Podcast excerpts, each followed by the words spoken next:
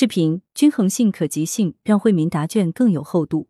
视频羊城晚报全媒体记者江雪媛，文阳城晚报全媒体记者李媚妍。保障和改善民生没有终点，只有连续不断的新起点。当下面对疫情要防住、经济要稳住、发展要安全的要求，我们更要坚定站稳人民立场，在增强均衡性和可及性原则下，坚定不移推进民生保障和社会建设。聚精会神解决好人民群众急难愁盼问题，让发展的实际更有温度，让惠民的答卷更有厚度。来源：羊城晚报羊城派，责编：谢小婉。